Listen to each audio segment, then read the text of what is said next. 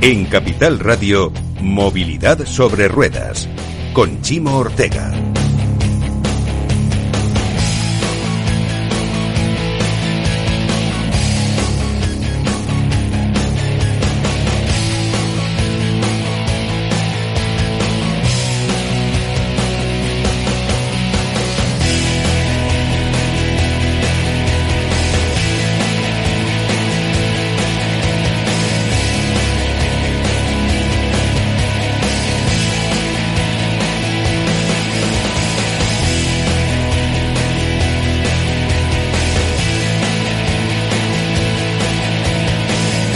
Hola, buenas días, tardes, bueno, sí, todavía días, porque cuando empezamos a las 2, arrancamos a las 2, no sabemos, pero todavía para nosotros es días. Yo creo que, aunque oficialmente sea tarde, ninguno de mis invitados ha debido comer todavía, ¿verdad? Con lo cual, es días. Eh, eh, hoy tenemos el lujo de tener cuatro empresas con nosotros muy importantes en este programa especial que como han visto en redes sociales desde esta mañana y en esas primeras intervenciones de la mañana donde ya les contábamos que íbamos a tener otra edición de este programa de Elige Calidad, Elige Confianza con Sernauto, eh, pues tenemos cuatro empresas maravillosas y una copresentadora muy especial eh, que van a ser mis tertulianos durante la próxima hora para analizar en qué punto estamos y, hacia dónde vamos. Eh, es un repaso del que ya les digo que van a sacar mucha información porque la verdad, eh, estas empresas son como un faro dentro del mundo de, la postventa y es muy bueno para aquellas que, que tienen que seguir referencias, escuchar hacia dónde van y qué están haciendo pero voy a presentar a los invitados porque si no me voy a tirar la hora hablando yo solo y se van ustedes a aburrir porque ya están muy acostumbrados a escucharme. Eh, mi primera copresentadora, que no invitada, es María Begoña Llamazares, responsable de mercado del Sernauto y coordinadora de la iniciativa Elige Calidad, Elige Confianza. Hola, María Begoña. Hola, Chimo, ¿qué tal todo? Muy bien. En sus labores de copresentadora hoy hablarás, tranquila, te dejaré. Pero bueno, ya veremos. y eh, tenemos con nosotros también a Silvia Cana, la responsable de comunicación de ATE del Grupo Continental. Hola Silvia. Buenos días, Chimo, ¿qué tal? A Sinforiano Gallo. a ver, Sinforiano, es que en vos siempre me ponéis los cargos en inglés, ¿eh? responsable de marketing.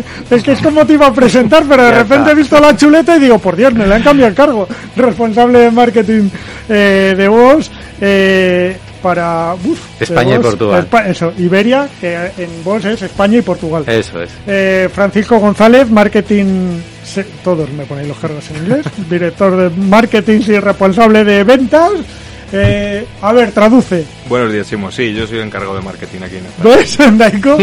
y Sergio Vaquero, director comercial de Gate. Tú me lo has puesto muy Ya te lo he traducido. Muchas gracias, ya me conoces. Buenos días, Simo. Es que en la radio, a ver, eh, es verdad que nuestros oyentes son particulares y son mm, de un nivel mm, alto pero en la radio queda muy mal decir anglicismos y cargos en inglés. Es mucho mejor o, lo haces todo en inglés y entonces traduces o no, y ya está, pero o, lo hacemos todo en castellano. Perfecto.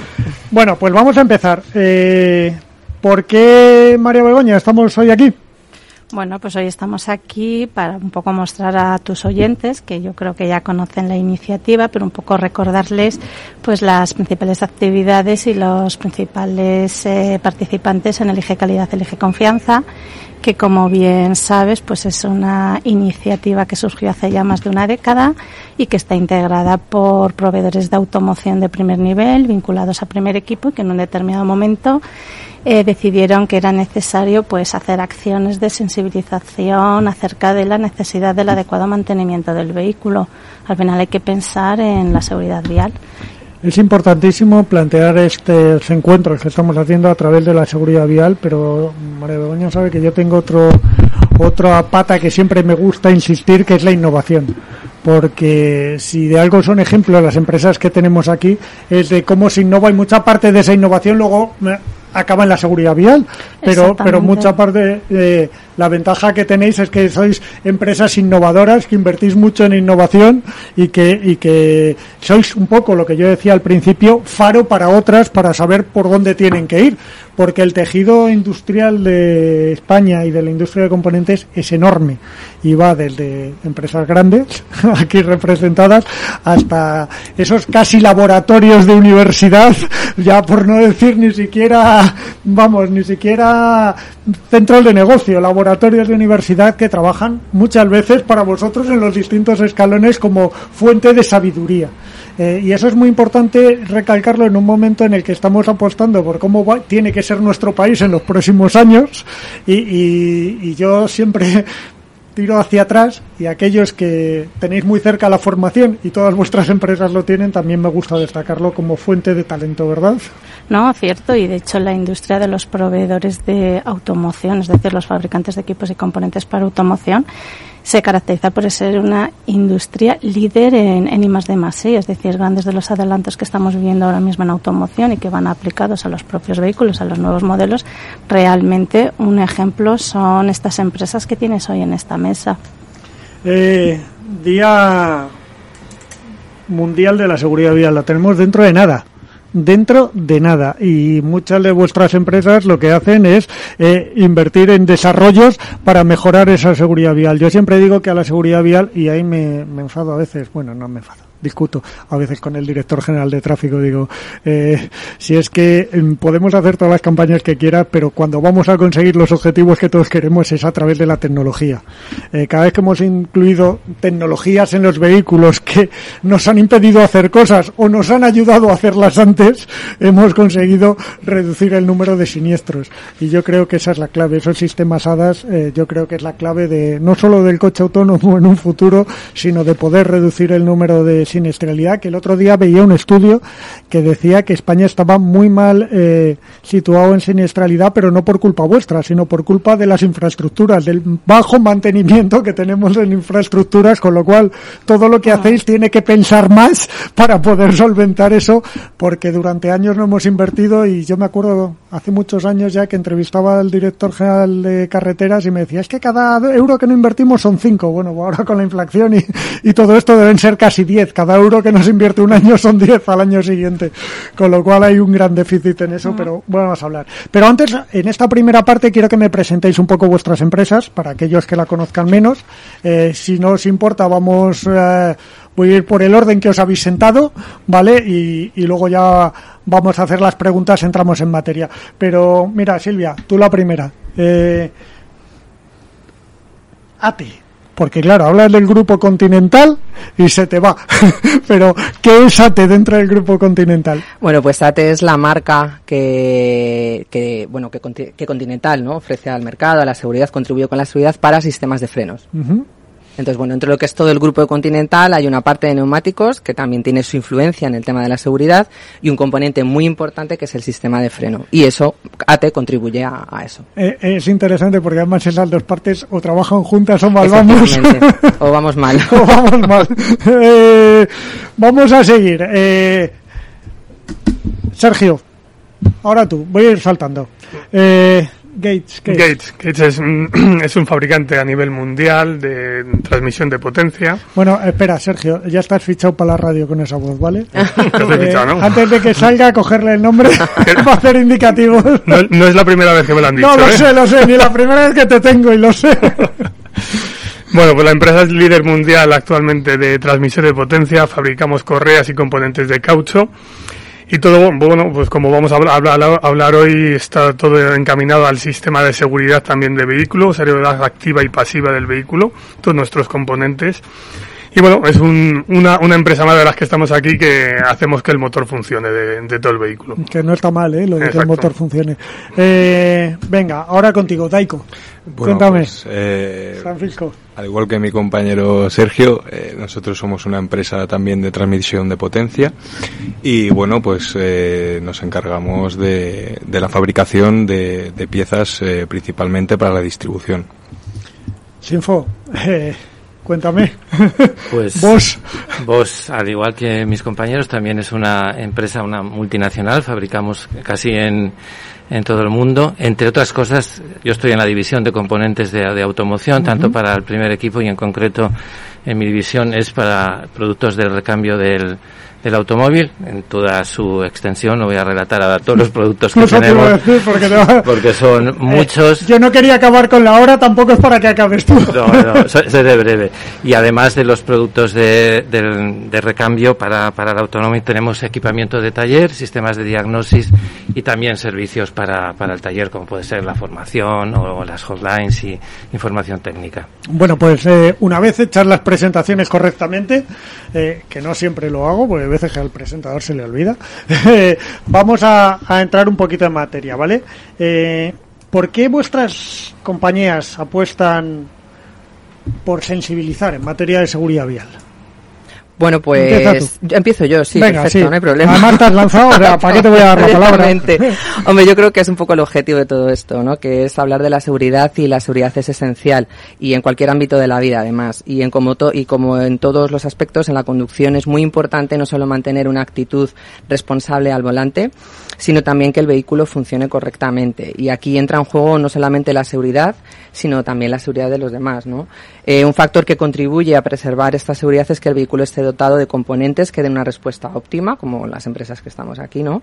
Y que no es suficiente que un conductor atienda a las normas de circulación. Por ejemplo, eh, si al llegar a un semáforo en rojo yo intento frenar a tope, pero el vehículo no, no frena de forma, de forma adecuada, el ser un conductor responsable o no, pues no es suficiente, ¿no? Entonces, la calidad de los componentes que forman el vehículo es esencial para contribuir a garantizar esa seguridad en la carretera. Mira, he sacado un tema eh, para mí importantísimo, que es eh, los semáforos, ¿vale? Y explico por qué, porque yo, me vais a perdonar que meta la cuña, pero es que siempre que sale la meto, llevo una guerra, porque ¿por qué los semáforos en, en España en naranja duran tan poco? Porque cuando viajas, ves que los tiempos son mucho más largos.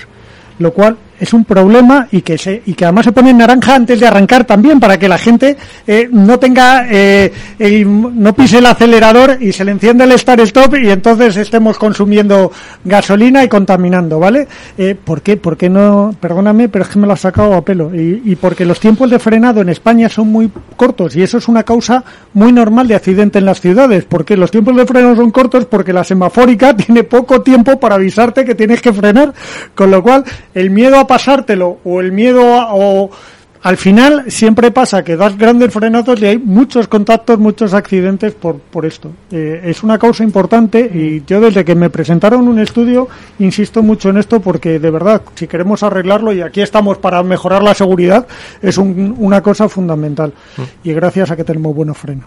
Eso iba a decir que teniendo un buen, buenos componentes, pues al Pero, final... pero el coche- frenazo lo que el hace te lo es que el de detrás, como no tiene los buenos frenos, Es que hay dos tipos de conductores, los que cuando ven el ámbar, el- el que acelera y el que Exacto. frena. Entonces ahí tienes un problema. Cuando se juntan los dos, malo. Yo, que, yo, yo que intento frenar siempre, a no ser que se te encienda cuando lo tienes ya en el rabillo del ojo, yo que intento frenar siempre, más de una vez me han dicho, es que no esperaba que frenara. Claro. Digo, Es- pero es- si, es- exacto. si estaba en ámbar, ¿cómo no voy a frenar? claro. ¿Sabes? O sea, Ujú. eh, tenemos una... Algo de educación vial también vendría bien. Bueno, sigue Silvia, que te No, pues nada, eh, al final es eso, ¿no? Estamos hablando de la calidad de los productos, ¿no? Y de y que al final esa calidad viene dada por una serie de valores añadidos que tenemos todas las empresas que formamos parte de Elige Calidad, Elige Confianza y que además incluimos un presupuesto, un proceso, perdón, de diseño y fabricación de los Sí, componentes. sí, y un presupuesto, ya que has dicho Sí, presupuesto, también, porque al final- de más de más I para poder hacer eso Efectivamente, tremendo. es. Al final es investigación, desarrollo e Exacto. inversión, que es lo, e innovación también, que es lo que lo que conocemos como I más D más I. Francisco, Sí, bueno, a mí me gustaría destacar que nosotros, las compañías que formamos Elige Calidad, Elige Confianza, contribuimos con diferentes tipos de recursos para que los profesionales que intervienen en la fabricación y en la reparación de los vehículos cuente con información y conocimientos sobre esos avances que se producen en torno al I más de más I. Pero no basta con que se elabore el mejor componente, el que tenga mayor, cal- mayor calidad o el más seguro, porque luego quien acude al taller a cambiar esa pieza del amortiguador no es consciente de la importancia de elegir un recambio de calidad. Y en ese proceso es fundamental el papel del mecánico en su labor de asesoramiento sobre esa calidad y las garantías que ofrece ese componente para contribuir a la, a la seguridad y a la vida útil. Digamos que esa, esa tienda, ese mecánico, son los, los, eh, eh, las extensiones de vuestras empresas, porque sin un buen consejo a la hora de decirle, mira, mm, no te vas a ahorrar dinero te estás gastando más dinero porque uno te va a durar menos y dos la calidad que te va a ofrecer es peor eh, sin ese buen consejo hay mucho conductor que no es capaz de decidir verdad efectivamente efectivamente. Eh, tienen que estar concienciados de que cuanto mayor sea la calidad del componente más seguridad van a tener en su vehículo.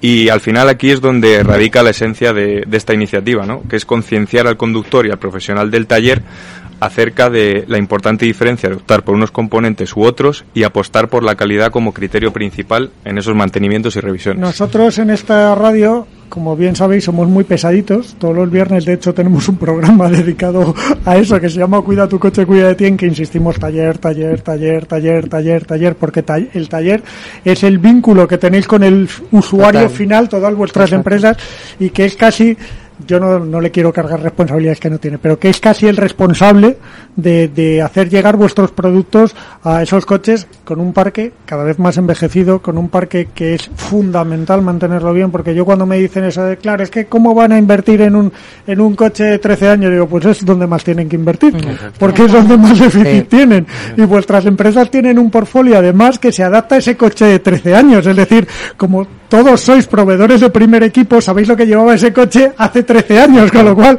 si lo vas a cambiar, cámbialo por lo mismo, que es lo que funcionaba bien en tu coche. No lo cambies por una pieza que ha venido posterior y de más baja calidad. Con lo cual es fundamental. No, no, es que además desde el eje calidad el eje confianza, creo que todos son conscientes de que nosotros insistimos siempre muchísimo en poner en valor el trabajo que realizan los talleres y los mecánicos. Al final es el prescriptor, Es el prescriptor. y al final exactamente es el que mejor puede, orientar al, al conductor o al propietario del vehículo. Y luego con lo que con lo que comentaba, al final el binomio que es una conducción responsable, eso es muy importante, pero también hay que tener en cuenta que tienes que tener un vehículo debidamente en debidas condiciones y exactamente aquí entra en el tema de los recambios de calidad. Exacto, que es fundamental Mm. para el mercado. Eh, no, oye una cosa rara, pero era yo. Perdonad. Eh, seguridad vial, estamos hablando de seguridad vial, ¿vale? Eh, pero ¿qué, ¿qué es lo importante para que un comprador o otro pueda diferenciar? Eh, venga, en la voz de radio. Bueno, Cuéntame, cuéntame cómo un comprador puede llegar a un taller, vale, estamos hablando del mecánico, ¿vale? Pero cómo un comprador puede llegar al taller y puede decirle, mira, igual no sé la marca, ¿vale? Porque a lo mejor vuestras marcas tardan más en llegar al usuario final, pero quiero que me repares este coche para que se me quede mm, que mi familia, que es la que monta en el coche, ¿vale? Todos los días, eh, que vaya segura. Que ese, porque a mí esto me pone los pelos como jarpia, es otra, otra cosa. No, es que es el, terc- el segundo coche de casa y solo lo utilizamos para llevar a los niños al colegio. Y dice, perdona, montas a tus niños todas las veces, todos los días, dos veces y no lo vas a tener perfectamente cuidado, pero, o sea, ¿dónde está la cabeza? Sí, sí, por supuesto. Bueno, al final, como decía Begoña, el prescriptor nuestro al final es el taller. O sea, el taller es el, el- el que se encarga realmente de asesorar a ese usuario final sobre los componentes realmente de calidad. Eh, para que los fabricantes que estamos aquí, por ejemplo, lleguemos al usuario final es muy complicado, que ellos sepan mm, quiénes somos nosotros y qué es lo que hacemos para trabajar en su seguridad. Nosotros lo que sí que hacemos es eh, formar, hacer una formación específica a ese prescriptor, ¿no? en, este, en este caso concreto al taller. Eh, durante todo el año les formamos tanto técnicamente a la hora de instalar nuestros productos como la calidad que nosotros empleamos a la hora de fabricar. ¿no? Es muy importante, eh, todos los que estamos en la mesa aquí sentados, eh, fabricamos en unos estándares de calidad que partimos de la mínimo que es el- el la base legal, pero eso es lo mínimo, por supuesto ninguno de los que Eso no es ahí- ninguna del estándar de vuestras empresas por ni de lejos. Por supuesto que no. Pero bueno, para estar ahí tenemos que estar. Exacto. Ese es lo mínimo que tenemos que cumplir. A partir de ahí, luego cada uno ya, basándonos en el I más de más I, eh, intentamos mejorar todo aquello para que al final la seguridad sea lo principal. ¿no? Eh, me estás preocupando porque eso, y digo me estás preocupando y lo estoy diciendo en serio, porque cuando hablas de un mínimo quiere decir que no todo lo que está puesto en el mercado cumple esos mínimos. Lamentablemente no. efectivamente. Pues eh, entonces ya no solo tenemos un problema de que no sabemos qué elegir, sino de que además hay cosas que no se deben elegir, que no se pueden elegir, ni siquiera que se deban o no, que no se pueden elegir. Eh, Sinfo, eh, cuéntame un poco qué papel juega la, la I más de en una empresa en una empresa como vos. Como vos y como en el resto de las que estamos Como todas, porque aquí. eso es- Pero te voy a dejar a ti porque como te conozco, tengo más confianza para cortarte dentro de un minuto y medio que nos vamos a ir a publicidad. Entonces- Ah, vale, bueno, pues como todas decía de las que avalamos la iniciativa Elige Calidad y eh, Elige Confianza. Pues la inversión, lo decía Sergio antes, eh, casi por hacer como un, un cronograma de dónde influye, desde luego, desde el respeto, como decíamos antes, de todo lo que es la, la- la normativa, en el proceso productivo, en la selección de proveedores, en la eh, determinación de las materias primas, para que luego el producto que salga de ahí sea de óptima calidad y asegure esa seguridad, valga la redundancia, que queríamos. Si lo queremos ejemplarizar, por ejemplo, en un producto, bueno, puede ser la bujía, que es conocido para, para, para el gran público, ¿en qué se manifiesta esa, esa inversión? Pues desde luego en tener un producto que tenga un alto rendimiento. La bujía, por ejemplo, en el encendido de- del vehículo, esa chispa eh, la- que la salta, chispa que la que- que chispa queme. que se produzca en tiempo, en el momento preciso y de la forma eh, adecuada. También que esa inversión se materialice en el respeto con el medio ambiente, ¿no? Eh, que tengamos un, un producto que sea ecológicamente sostenible. También eh, que mire por nuestro bolsillo, que sean productos que tengan una calidad para que generen también ahorro en el combustible de cara al usuario final y que como todo y todo suma que tengamos luego con todo ello una conducción eh, agradable y, confortable en, en- el coche. ¿Ven ustedes cómo conocer a alguien te da para que saber lo que va a hacer? Porque yo sabía que Sinfo me iba a dejar el tema abierto para cuando volvamos ahora, después de esta pequeña pausa de publicidad que vamos a hacer, unos segunditos solo y volvemos ahora mismo.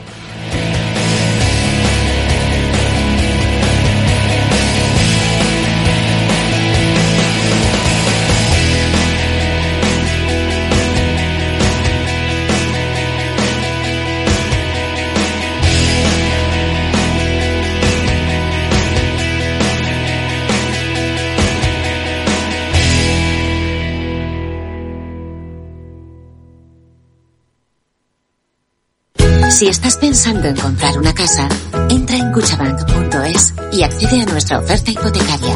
Cuchabank, el banco de tu nueva casa. ¿Qué es ir más allá? Con Arval podrás llegar donde te propongas de la forma más sostenible y darle a tu empresa todas las soluciones de movilidad que necesite, asesorando con las mejores opciones de movilidad para las distintas necesidades de tu flota, con vehículos electrificados, bicicletas, coche compartido. Arval, la transición energética arranca aquí. Más información en arval.es. Capital Radio Madrid 103.2. Nueva frecuencia, nuevo sonido. Disfruta de la mejor cocina gallega en Montes de Galicia. Todo un clásico moderno en el barrio de Salamanca. Disfruta de la variada dieta atlántica, de las mejores carnes y pescados tratados con respeto y transparencia y regados con una de las mejores bodegas de la zona. En grupo, en familia o en pareja, Montes de Galicia te ofrece el espacio perfecto en cada ocasión. Acción, emoción, pasión. Deporte en estado puro todos los días en el balance de la mano de Paco Lloret. Entre las 8 y las ocho y media de la noche, el balance de los deportes en Capital Radio. Conecta Ingeniería es el programa que acerca la ingeniería a la sociedad. Todos los miércoles de 10 a 11 de la mañana en Capital Radio con Alberto Pérez. Conéctate. Esto te estás perdiendo si no escuchas a Rocío Arbiza en Mercado Abierto. Mario Waits, profesor de ESIC y ex consejero del Fondo Monetario Internacional. Llueve sobre mojado, porque antes del conflicto ya el tema de la política monetaria venía muy expansiva, lo que llamamos nosotros la fiesta party pachanga en el Banco Mundial, emitir mucho dinero, y ya llevamos mucho tiempo, con lo cual veníamos con una inflación altísima antes del conflicto. Imagínense que a partir de ahora, con la subida de la energía, yo siempre explico a mis alumnos que si hay algo que afecta muchísimo la inflación es el petróleo, ¿no? Porque afecta al transporte y afecta a todos los derivados, ¿no? Fertilizantes, plásticos, pintura. O sea que si sube el precio del pollo no pasa nada, pero si sube el precio del petróleo sí. Mercado Abierto con Rocío Arbiza. Capital Radio, Madrid, ahora en el 103.2 de la FM.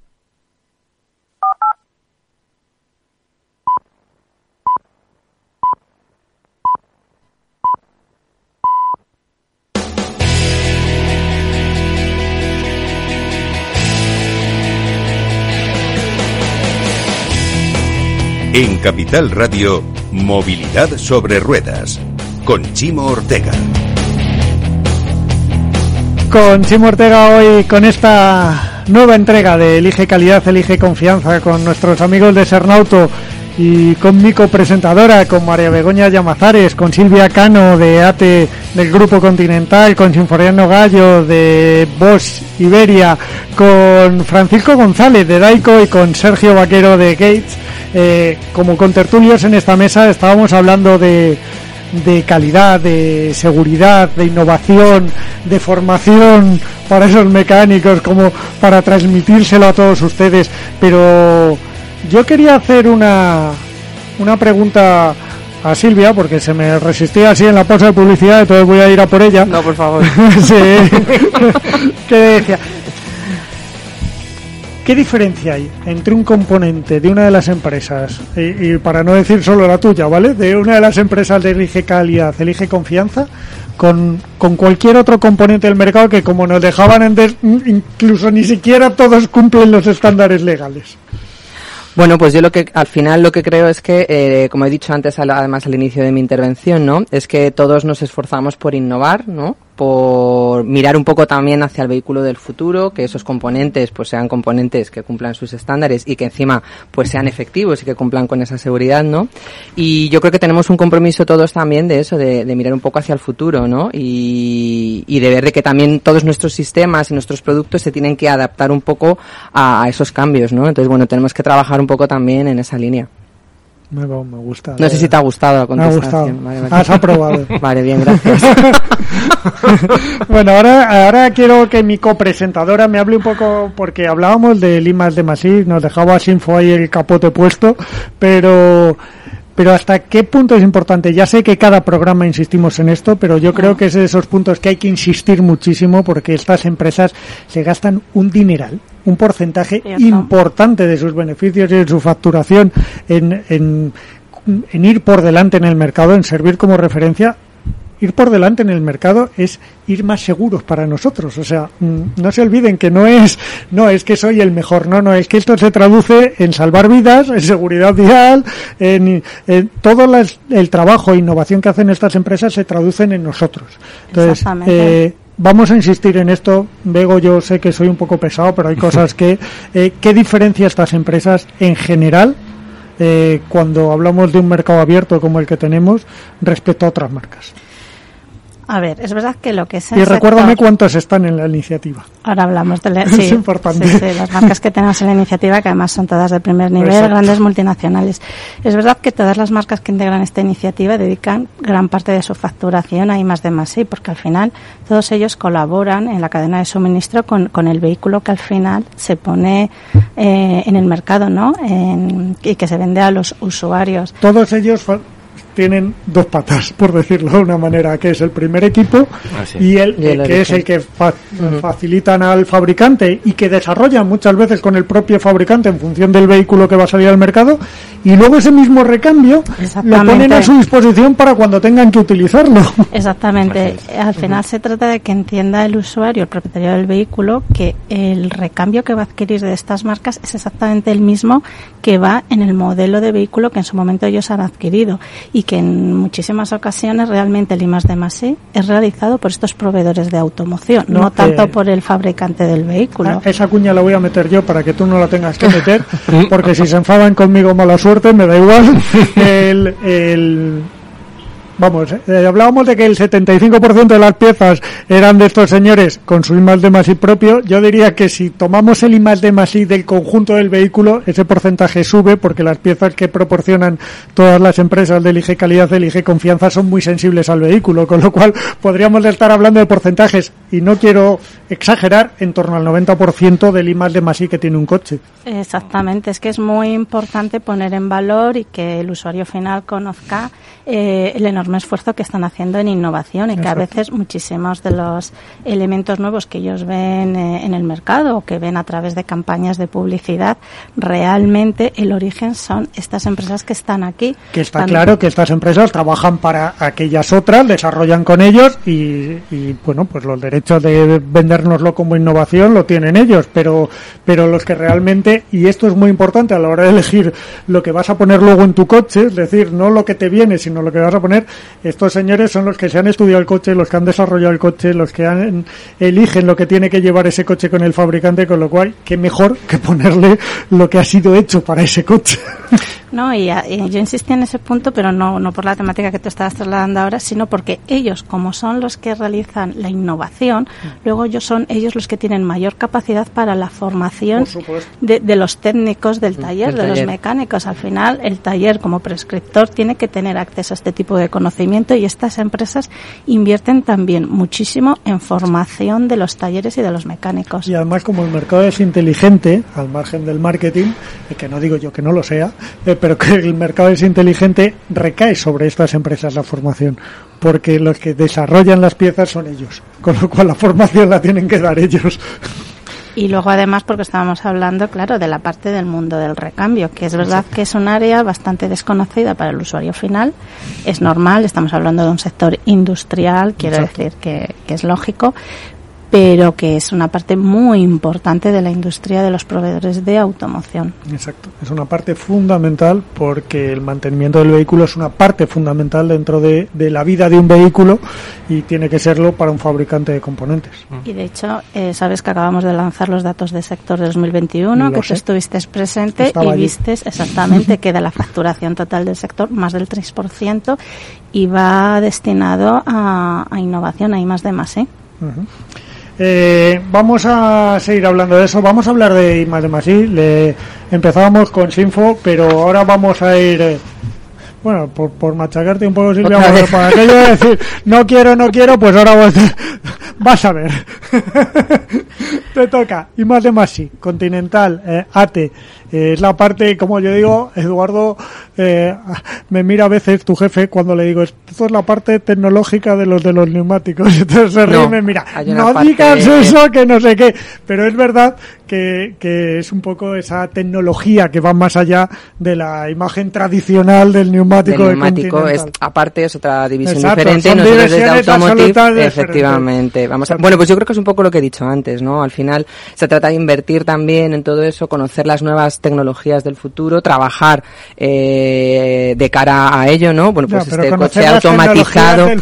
Claro, ¿Y cómo se conoce? Pues teniendo mucha experiencia también como unos profesionales y al final invirtiendo en todo esto, ¿no? Y, también no solamente a efectos de producto, que es un poco lo que ha comentado también Begoña, sino pues a esos talleres, no solamente con piezas, sino también con equipamiento. Es muy importante también dotarles de esos equipos para que puedan realizar las pruebas pertinentes y cada vez vayan trabajando con coches pues que tiene una evolución y un desarrollo diferente. Claro, fundamental que el taller se mantenga al día para este, poder... Con formación, como ha dicho Begoña, que es un pilar muy importante. y equipamiento. Equipamiento, quería resaltar eso. Que es fundamental. Las dos cosas son muy importantes, sí. Eh, Francisco.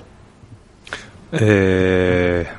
A ver, ¿qué te he pillado? ¿Qué te puedo comentar yo? ¿Qué me puedes comentar de Limas de Masi? Bueno, pues, eh, te puedo decir que muchos de los esfuerzos del sector eh, están ahora mismo volcados en el desarrollo de los sistemas de distribución, que es lo que me compete a mí.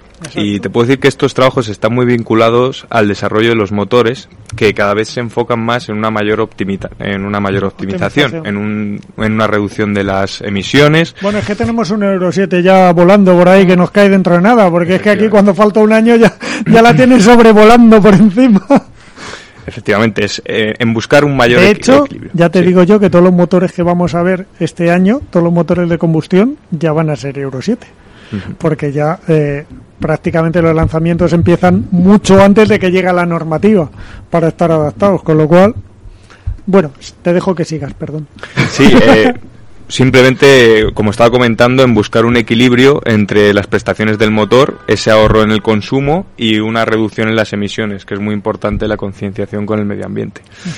Y bueno, pues que se den las condiciones óptimas de funcionamiento, minimizando pérdidas por fricciones o por inercias en esos componentes del motor. Y en este punto, eh, dejando lo importante que es, eh, quiero dejar otro mensaje, neutralidad tecnológica. Por favor, todos aquí eh, trabajamos en un sector donde está muy bien que nos pongan una meta, pero que nos dejen llegar a ella como, como podamos, o como inventemos, o como sepamos que podemos llegar. Que no nos marquen pasos obligatorios para llegar a un punto, sino que nos dejen pensar cuál es el mejor camino para llegar a ese punto, que a lo mejor incluso son varios caminos para llegar al mismo punto. ¿Verdad? Eh, Sergio. Pues sí, la verdad que sí. Eh, últimamente parece que nos quieren poner fechas a todo y no siempre se puede poner una fecha tan prematuramente, ¿no? Pero bueno, pues bueno, un poco a colación de lo que estabas comentando, nosotros también desde, mm, desde Gates estamos haciendo unas innovaciones en productos muy de cara también a, a las emisiones, a la, a la, reducción de emisiones, por ejemplo, con correas que nunca se habían visto correas bañadas en aceite, siempre la correa era una correa que y tenía que ir en seco y demás. Bueno, cosillas así que bueno, no voy a entrar en muchos detalles porque tampoco creo que venga a cuento, pero bueno, sí que es cierto que los, bueno, los a ver, productos... si desvelas una exclusiva, sí. sí. no, no, no, no se puede desvelar. Pero bueno, son, son de, detalles que, técnicos que están cambiando por completo la concepción que teníamos de antes de un producto ahora, ¿no? Si nos damos, si echamos vista atrás, hace años los motores eran muy grandes, de grandes cilindradas, a ver eh, quién tenía más centímetros cúbicos para sacar potencia. Ahora es todo lo contrario, ahora están buscando motores muy reducidos, muy chiquititos, con una cilindrada muy pequeña, pero con potencias incluso mayores que hace años, ¿no? Entonces, bueno, todo está cambiando mucho y al final el Bueno. I de más I es, es, eh, es, el- es la base, ¿no? De todo ello. Espérate que como yo creo que la combustión, y digo combustión, no hablo de con qué se alimenta, eh, no ha acabado todavía, no soy de los que la mata, eh, e igual los motores vuelven a cambiar un poco y vuelven a ser un poquito más grandes para no ir tan apretaditos y, y poder ir un poco más, más atmosféricos, por decirlo en el lenguaje del sector. De ahí mi comentario de las fechas, que parece que nos Exacto. quieren poner una fecha para terminar todo y al final, bueno, las fechas son es la evolución del mercado, no, no, no podemos poner un objetivo, ¿no? El otro día estaba yo en vuestro lado dando una charla y les explicaba cómo no podíamos matar, eh, ir hacia una sola solución porque les, les aplicaba a los distintos medios de transporte. Y si os fijáis, cada medio de transporte está apostando por una solución distinta para llegar al mismo sitio. Y con lo cual, que no quiere decir que el resto no las puedan adoptar, con lo cual yo en la charla lo que les hacía ver, eh, claro, si yo os digo coches, todos vais a pensar en coches eléctricos, pero si os digo aviones, ¿a que no? Y si os digo barcos, a que tampoco, ¿sabes? Y cada uno va por un lado y cada, cada una de las industrias que podríamos decir del transporte o de la logística van por un sitio distinto a conseguir el mismo objetivo. Digo, pues entonces no nos encorsetemos tanto.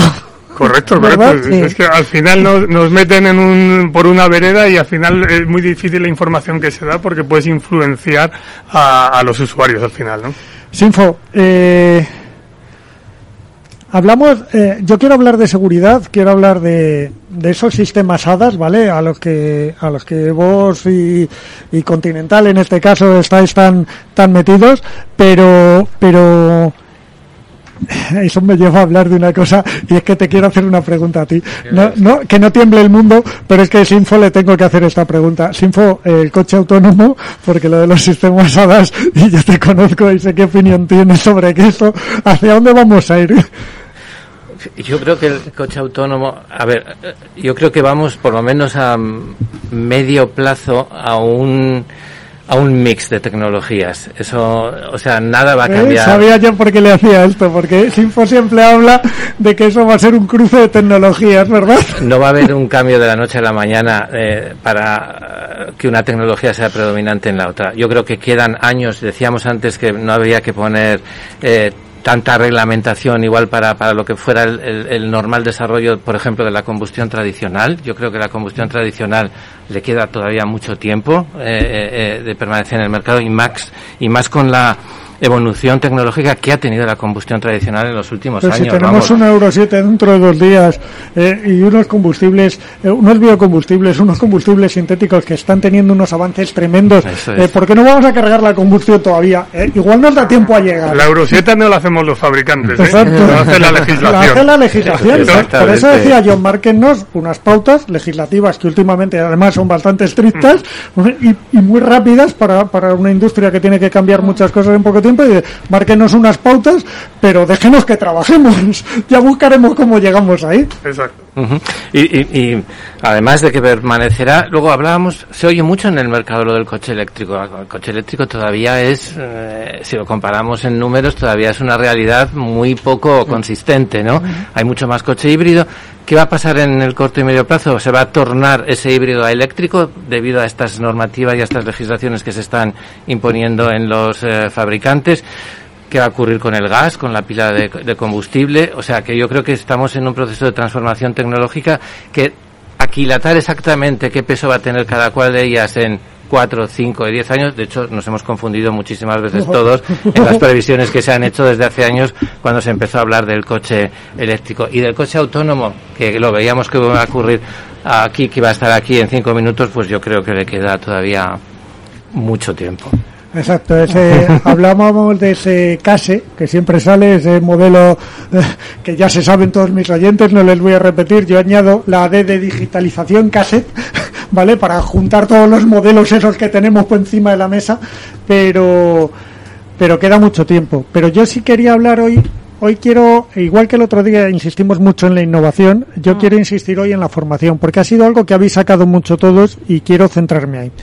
Eh, ¿Qué podemos hacer? Y ahora yo voy un poco mal de vuestras empresas, ¿vale? Pero sí que vosotros lo palpáis todos los días. ¿Qué podemos hacer para que haya una mejor formación en un sector que además cuidado, es que casi nos faltan profesionales, no solo en esos eh, señores que están en el taller y son nuestro prescriptor, sino para vuestras empresas en general, empresas que están invirtiendo tanto en I más de más I, que quieren ser líderes del mercado, que quieren ir por delante, que quieren trabajar por nuestra seguridad y muchas veces no encuentran profesionales. Y para mí esto es un tema delicado y como habéis hablado mucho de formación, quiero saber casi vuestra opinión personal, más que la de vuestras empresas, pero como profesionales del sector.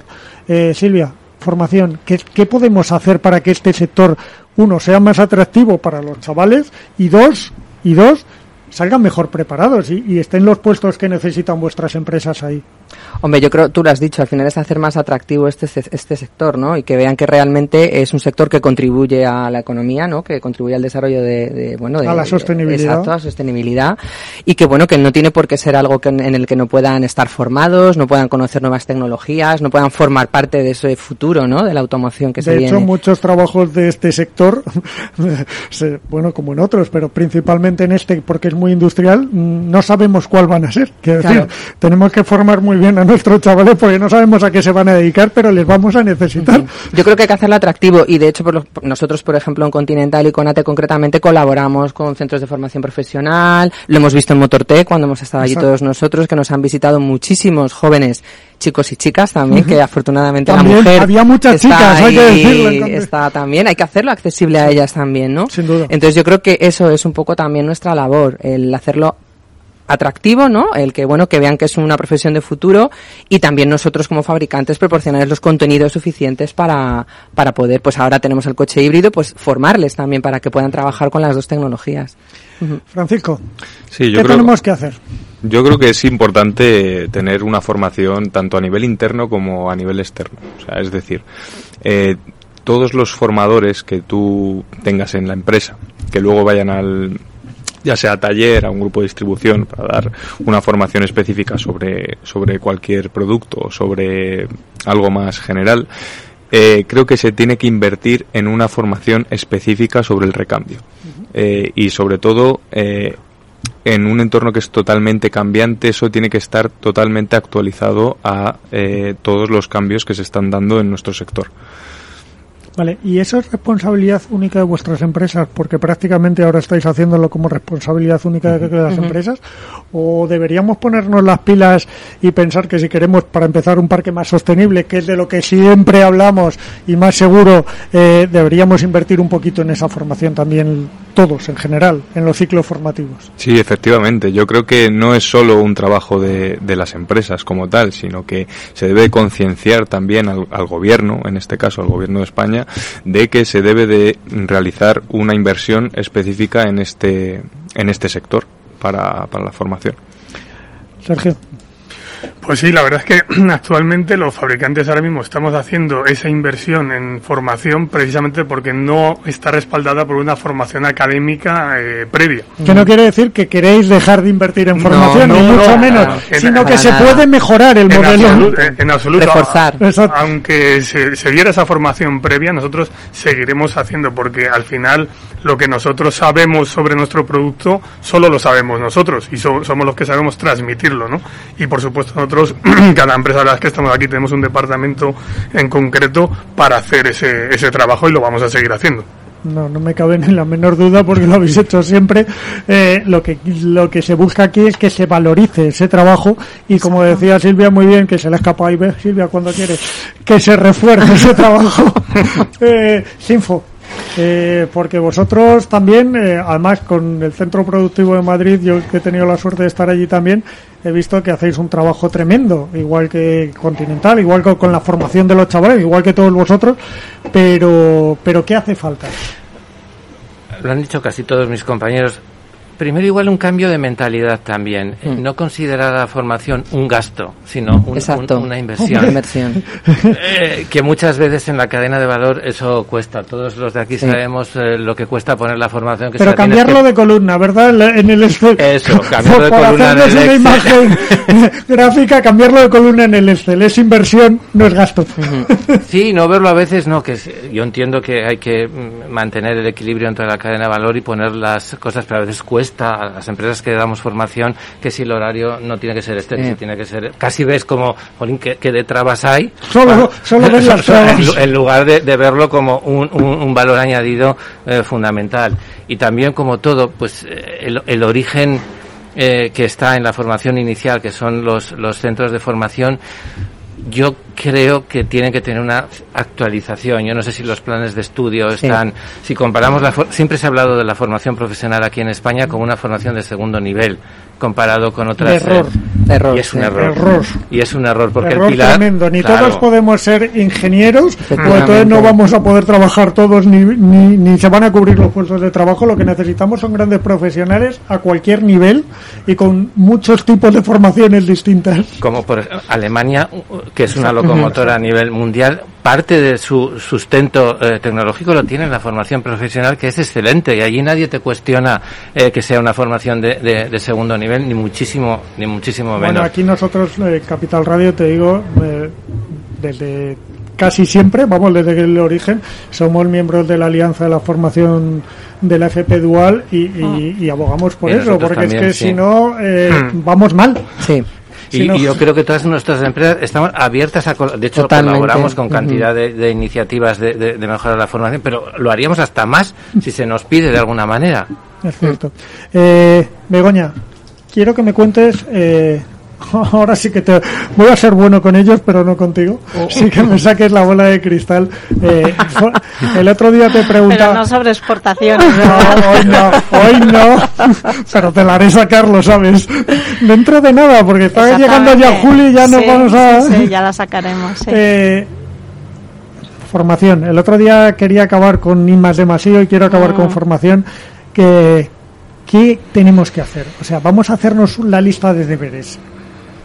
Bueno, A ver si la hacemos llegar donde sea. La verdad es que favor. es muy sencilla porque en realidad ya todas las empresas que están aquí en la mesa te lo han trasladado. Pero es verdad que como conjunto del sector, que clarísimamente esta industria apuesta realmente por la formación y formación de calidad, eh, Y- real- y empleo estable, que es que, es que cuidado, lo que te iba a es que decir, hablamos sí. muchas veces de empleo estable y aquí con lo que gastamos en formación, lo que menos queremos es que el empleo sea inestable, o sea, queremos formar a alguien para que para que crezca con nosotros en nuestra de empresa. carrera, claro, Exacto. desarrollo. Claro.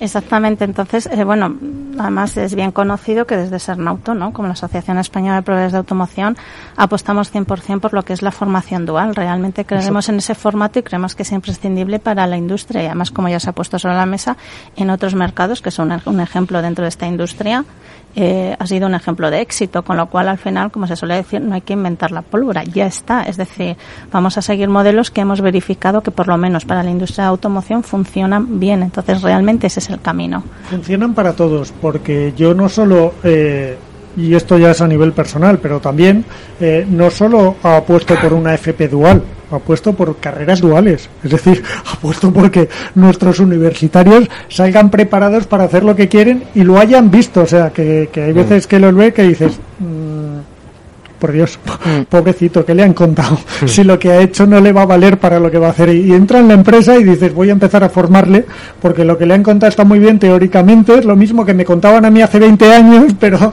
es que igual ahora ya estas cosas han cambiado. Eh, yo apuesto mucho por la, por la formación dual en cualquier ámbito. Y además más en este sector que, como comentaba Sinfo, el tema de transformación digital es que son líderes, con lo cual tienes que estar en el día a día ahí viendo exactamente cómo está evolucionando. Exacto, y en un sector que cada día está más cambiante, que lo que no da tiempo actualizar planes de formación, porque lo que estás es ya eh, necesitas estar dentro de la empresa para que te vayan actualizando día a día. Eh, bueno, no, sí iba a hacer una pregunta, pero no quiero liarla porque me quedan dos minutos y la voy a liar. que me conozco si abre el melón, me lío. No, lánzate. No, no, no abre el melón. Ese para el siguiente elige calidad, elige confianza. Porque mira el reloj y he dicho, uy, me matan. No, eh, lo que sí quiero es que me hagáis un deseo, cada uno. Pero un deseo, no me hagáis una gran frase que me muero. Un deseo para que mejore eh, la industria de nuestro país.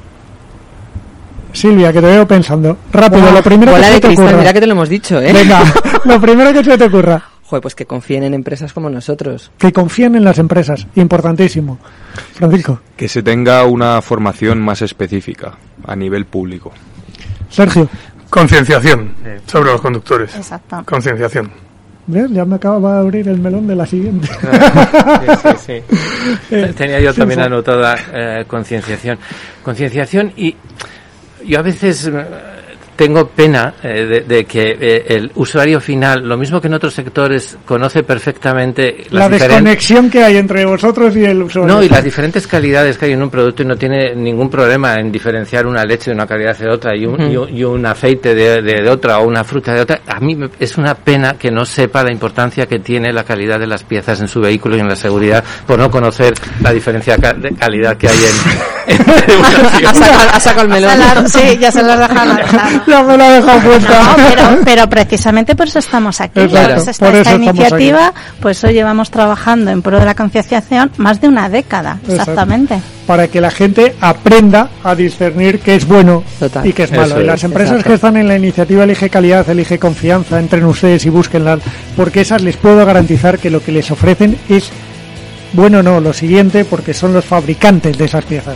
Eh, muchas gracias a todos por estar aquí. Un placer, como siempre. Y os espero veros más veces. ¿eh? Seguro que sí. gracias. gracias.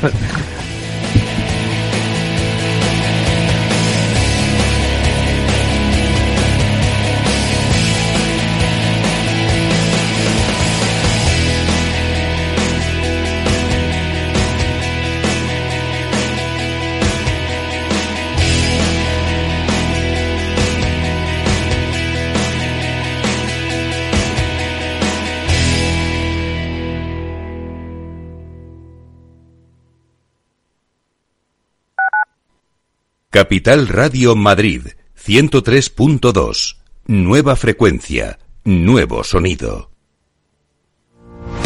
Los jueves de 3 a 3 y media en Capital Radio, Gestión del Talento, el escaparate de la formación para el empleo. Expertos formadores, agentes sociales y representantes de la Administración se dan cita en este espacio para impulsar el valor de la formación y el talento. Un espacio de Fundae, la Fundación Estatal de Formación para el Empleo, dirigido por José Joaquín Flechoso.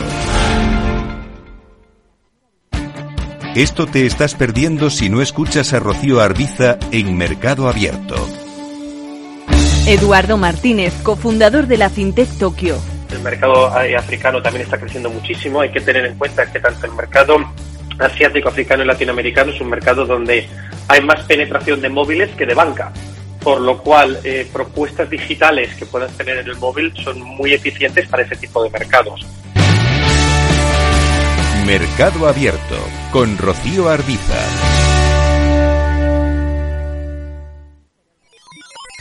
Los robots escuchamos Capital Radio. Es la radio más innovadora. Oímos a Saragot con Luis Vicente Muñoz. Ahí le has dado. Esto es Capital Radio. Di que nos escuchas.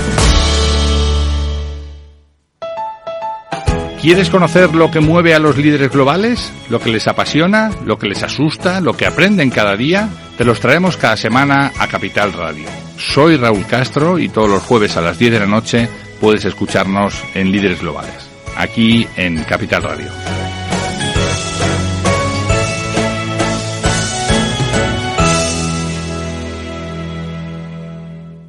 Capital Radio, Madrid, 103.2.